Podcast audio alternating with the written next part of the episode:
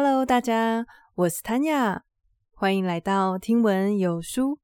这是一个说书的温暖小地方。你现在正在收听的是《与成功有约》的第五集。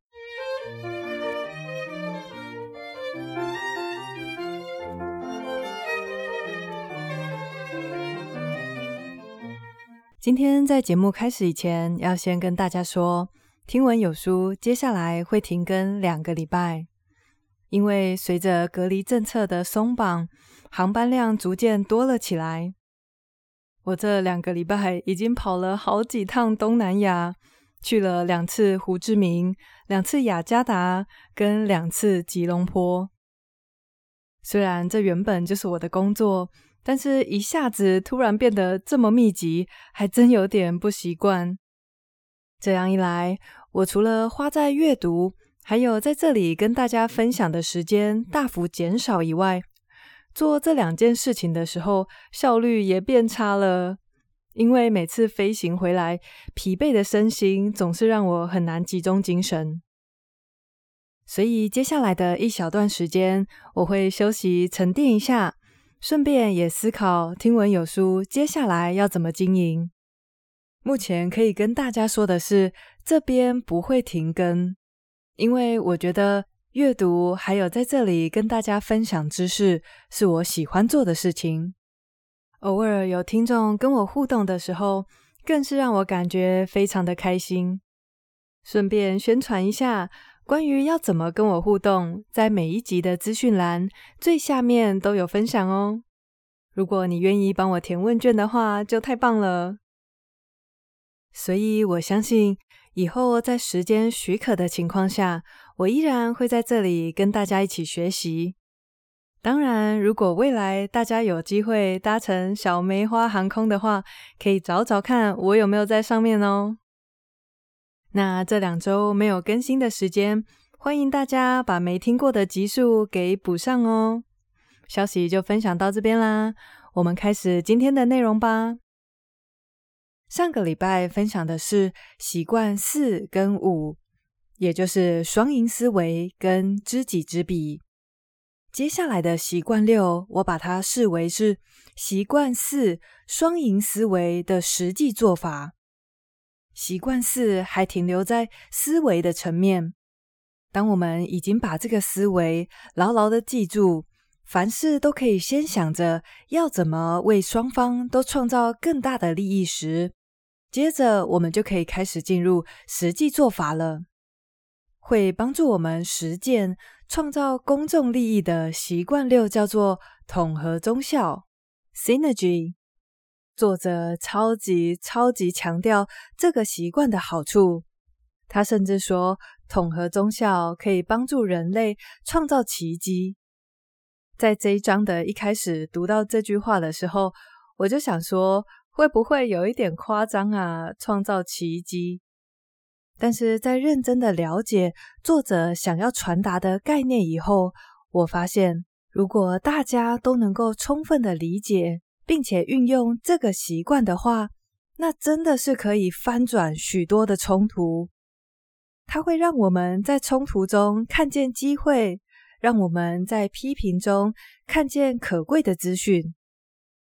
今天的内容也包含了一个我自己怎么利用统合中校这个习惯来从批评当中获得好处，而这个听起来超级厉害的统合中校到底在讲些什么呢？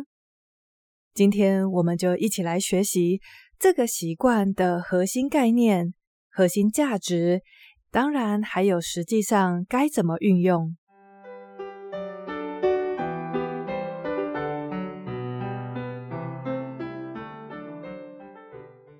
刚刚有提到习惯六叫做 Synergy，在这里我们的译者把它翻译为统合综效。其实我不太喜欢这个词，因为光听这四个字，完全不知道这个习惯在讲什么。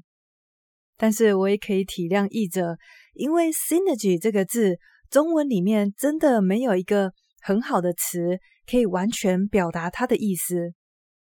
在其他的中文字典里面，你会看到这个字的翻译包括了有协同作用以及增效作用。这到底是什么意思呢？其实很简单，Synergy 指的是一加一大于二的力量。我们在自然界当中也经常会看到这种现象，比方说，有些植物生长在一起的时候，根部会互相缠绕，这样会让土质更利于它们的生长，所以会比单独生长的时候来得更茂盛，也就发挥了一加一大于二的力量。作者看重习惯六的程度，在下面这句话可以完整的体现。他说：“统合综效是人类最了不起的能耐，但它同时也是前五个习惯的最终考验。”这么说是因为，若是一个人还停留在依赖期，或者是脑中没有双赢思维，只有零和游戏的话，这个样子是没有办法做到习惯六统合综效的。不过，一旦做到了这些，我们不仅能够开辟新的天地，甚至可以创造奇迹。说起来，这么厉害的习惯六，实际上到底要怎么做才能够达到一加一大于二的果效呢？Synergy 有一个根本的精髓，那就是尊重差异。广纳不同的，甚至是稀奇古怪的意见，尊重差异，有的时候做起来很简单，但有的时候却出奇的难。我想请大家想象一下以下的情境：假设你今天在公司开一个重要的会议，你们在这场会议过后要做出一个重大的决策。首先发言的是一位比你资深许多，你非常敬畏的前辈，不过你发现这位前辈他的分享跟你心里面的意见完全不一样，你并不认同他的说法。这时候的你会作何感想呢？请大家先想象一下。现在我们把这个感觉放在心里，接着一模一样的情境，我们再来跑过一次。只不过这一次跟你的意见完全相左的人，是一位才刚进公司、比你资浅非常多的新人。这时候你的感受又是如何呢？是不是大家在听资深前辈在发表不同意见时，心里会采取更开放的态度？我们会想，这个经验丰富的前辈，他的想法如果跟我不一样，那肯定是因为当中有我不理解的奥妙之处，这样子不同的意见就值得加以了解。不过，要是表达不同意见的人换成一个资浅的新人，我们的心态很可能就会变得封闭，觉得他的说法不值得采纳，或者是被了解，因为我们自认经验跟想法都更胜一筹。不过，倘若要做到 Synergy，我们就必须改掉这种自以为无所不知的心态。无论今天说话的是一个之前的菜鸟，还是一个三岁的孩子，我们都应该要拿出前面的那种心态，也就是保持开放、信任以及好奇的态度来看待不同的意见。Synergy 最重要的价值观就是。我们要去尊重不同的个体，会拥有不同的心态、不同的智慧，对事情不同的理解，以及拥有不同的情绪反应。即便有些是你认为光怪陆离，甚至是难以忍受的意见或想法。不过，我们为什么要这样做呢？一个刚进公司的新人，或者是一个三岁小孩的意见，真的值得我认真参考吗？答案是没错。如果想要成长，看见这个世界的多元跟不同的可能性，我们就要学会包容所有不同的声音。我最近在读一本教养的书，当中有一个技巧，是我们之前在《如何改变一个人》这本书里面有提到的，提供选项。里面有一个有趣的小案例，就是有一对父母在带两位孩子出门过马路的时候，常常很伤脑筋，因为三岁的大儿子变得不喜欢给爸爸妈妈牵手。每一次要过马路的时候，爸妈企图牵他，他就会企图逃走。所以这对父母亲就使用提供选项的技巧。爸爸说：“你要吗过马路时牵我的手，不然就牵妈妈的手。”不过，这对聪明的父母并没有坚持己见。尽管小孩才三岁，他们依然尊重他的想法。所以，在这两个选项以外，他们对他说：“或者是你有什么想法，你也可以告诉爸爸妈妈。”结果，这个小弟弟说：“那过马路的时候，我可以抓着弟弟的婴儿车。”这个做法，他的爸妈连想都没有想过。不过，因为婴儿车是爸妈在控制的，如果他紧抓着不放的话，一样可以确保他的安全。在这个小故事里面，这对父母亲因为懂得倾听孩子的声音，不因为他的年纪跟见识还很少，就觉得自己的意见一定才是最好的，才得以找出更有创意的方式来解决问题。话虽如此，但是当我们真正在面对一个小孩、一个晚辈，或甚至是一个我们讨厌的人，在他们丢出不同意见时，还是很难做到真正的尊重跟试图理解。想要做到这一点，我们就必须深刻的理解不同的意见所蕴含的深刻价值。一旦没有了不同意见，我们就会像活在象牙塔，或者是跟井底中的小青蛙一样，看不见其他视野。总是和一群和你想法一模一样的人对话，完全不会让你增长见闻。说到这里，我想要特别来讨论一种不同的意见，那就是批评。无论这个负面的评论是针对我们个人，还是我们所属的公司。我的家人，或者是我的工作成效，在我们还没有意识到错误的情况下，所有的批评都是一种不同的意见。在《非暴力沟通》这本书，卢森堡博士曾经有说过，面对批评，人们最直觉的反应只有两种，那就是反击，或者是为自己辩护。在这边，我想要延伸引用一下之前介绍过的“松绑你的焦虑习惯”。几天前，我突然灵光一闪，想到那本书介绍的技巧可以完美的应用在这里。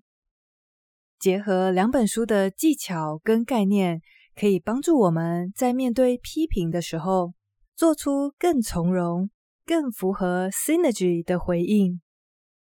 在松绑你的焦虑习惯，作者帮我们定义了习惯回圈。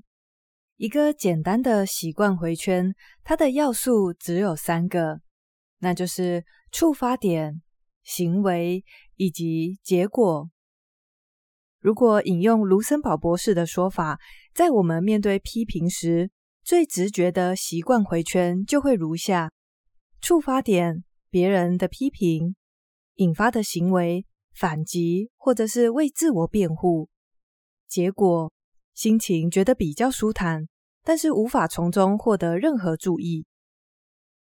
在深刻的了解到不同的意见会带来成长跟更有创意的思考以后，我们就可以积极的来调整原本这个不假思索的习惯回圈。我们可以把面对批评的这个刺激改为激发好奇心。这时候，这个习惯回圈的三步就会变成：触发点，别人的批评；行为，引起我们的好奇；结果，获得更有价值的洞察。举我自己的例子来说，我曾经在 Apple Podcast 上面看到一则评论，上面写说：“听闻有书，没有重点。”当时看到这个评论，马上就激起我的防卫心。我想说，怎么可能没有重点呢？我在这里所做的一切，不就是为了帮大家整理书中的重点吗？这位听众，你应该是留错频道了吧？虽然在心中默默的为自己辩护，但是还是很沮丧。不过，如果当时的我懂得 Synergy 在讲的尊重差异，并且重视这些不同意见的价值的话，我就会发现，其实当我觉得自己有在讲重点，但是听的人觉得没有，这是完全有可能发生，而且不矛盾的。就像前面有提到，因着我们每个人独特的背景以及不同的思考方式。我们对同一件事情，当然会有多元的理解。当我开始可以接受这位听众的不同看法，当我不再忙着为自己辩护，我就可以开始深入的思考，我跟别人所理解的重点有什么不同。接着我就发现，的确有时候我不会采用破题法来描述一个概念，我可能会先讲一个比方。或者是先讲一个故事，再慢慢带入我要讲的主题。也许就是偶尔这样的铺陈方式，让那位听众觉得好像不知道重点在哪里。有了这样的理解，我就真正的从这个不同的看法上面获得注意。我可以去调整，看看是不是要在讲比方跟故事之前，先提一下我为什么要讲这个故事。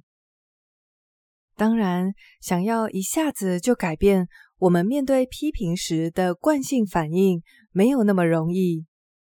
但是，就像贾德森说的，靠着觉察，当我们一次又一次的发现接受不同意见会带来大量好处时，我们就会越来越自然、越来越不费力的把这个想要自我辩护、想要反击的习惯，改为激发我们的好奇心。一旦当我们这么做的时候，就可以让自己拥有看事情的更多元的视角，同时也更理解其他人。而且在面对冲突的时候，我们可以借着 Synergy 来寻求更好的第三选择。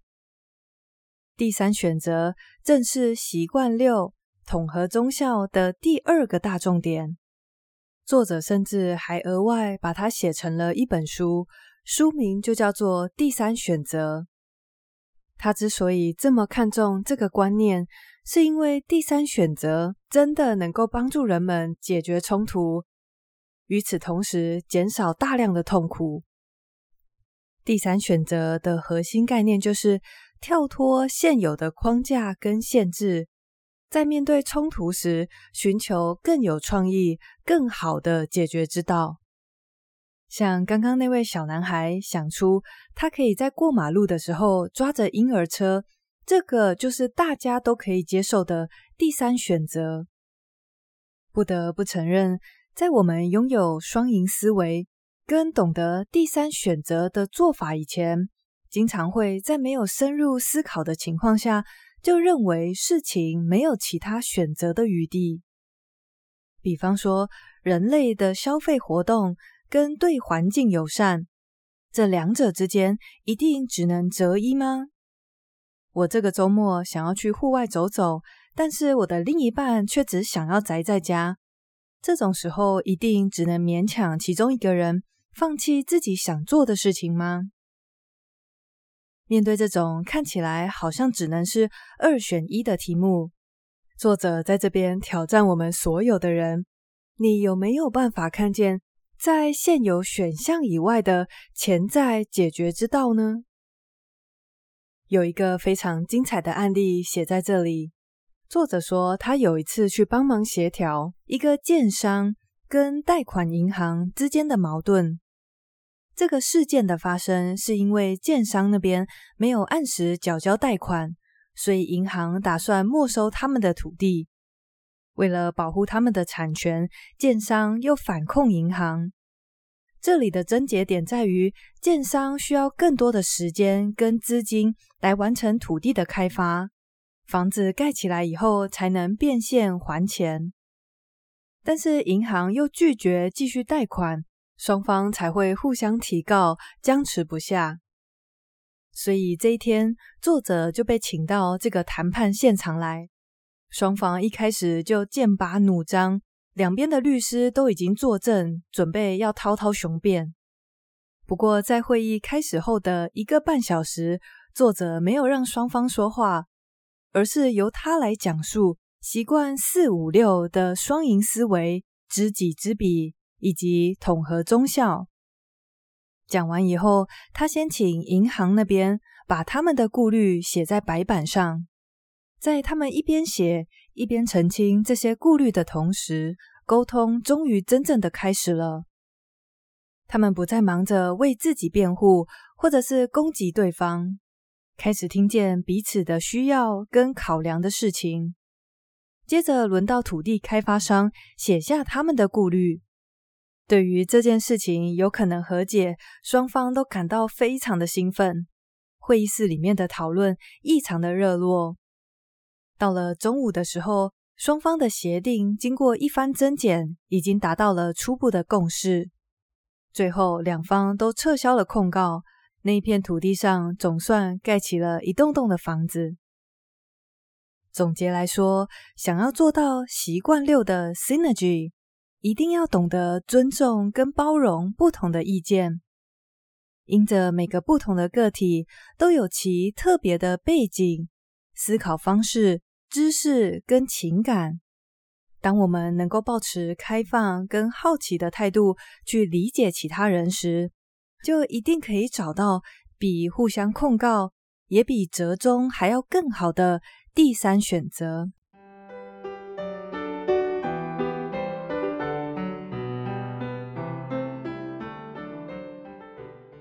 那么，一样来帮大家整理今天的重点喽。今天我们讲到的是《与成功有约》这本书的习惯六 Synergy，中文翻译为统合综效。Synergy 指的是当我们跟其他人聚在一起，当我们团结合作的时候，就能发挥出比各自努力还要更好的成效。若是想要做到这一点，我们就要懂得尊重跟包容不同的声音。不过，我们在这里也了解到，有时候要做到尊重差异，非常的困难。尤其是当我们今天自认为比对方有经验、有见识，或者单纯因为我们年纪比较大，就会理所当然的觉得对方的意见不值得采纳，或者是不值得被深入的了解。所以，如果想要做到对所有不同意见，都一视同仁的尊重，我们就必须要明白，这么做会带来非常多的好处。在这里，我们讨论到了一种不同的意见，是大部分的人通常都很难尊重的，那就是负面的评论。现在，在我们已经知道接纳这些评论会为我们带来成长以后，就可以主动积极的去调整原本的习惯回圈。让批评原本会激起的防卫心跟想要反击的冲动，变成激发我们的好奇心。如此一来，就能够从这个评论当中获得好处。就像我发现那则说我讲话没有重点的评论，其实会帮助我重新思考，到底怎么做才算是有在讲重点，同时也了解到。大家对于重点的理解可以有所不同。接着，Synergy 的第二大概念是第三选择，在现有的选项里面找出更有创意、更好的解决之道。就像作者参与协调的建商跟贷款银行一样，他们两方原本都以为解决方式就只能是告上法院。让法院还自己一个公道，但是经由作者的居中协调，他们才发现还有比提告更好的第三选择，也就是开启真正的沟通，在了解彼此的顾虑之后，和解的协议就在一个早上的讨论之后达成了。最后，我们一样来分享一下关于习惯六，我们可以采取哪些实际的行动。第一个行动就非常具有挑战性哦。作者说，请先列出一张经常让你不满的人的清单，接着试想，如果你今天有足够的安全感跟容纳不同意见的雅量，那么这些人的意见是否其实有可取之处呢？接下来的第二个实际行动，那就是当你下一次跟别人的意见相左，甚至是产生冲突时，利用上一个习惯的聆听技巧，试着去理解对方的立场，在充分的了解彼此的顾虑之后，就可以开始去寻找可能的第三选择。希望大家听完今天的内容，都可以跟我一起开始慢慢的修正旧的习惯回圈，带着我们从习惯一到习惯五所建立的自信还有安全感，去接纳、聆听、了解不同的意见以后，积极的寻求让所有人都更满意的第三选择。那么下一集，也就是与成功有约的最后一集。就请大家等我休假回来，再一起学习喽。最近天气变化比较大，出门别忘了注意保暖跟携带雨具哦。那我们下个月见，拜拜。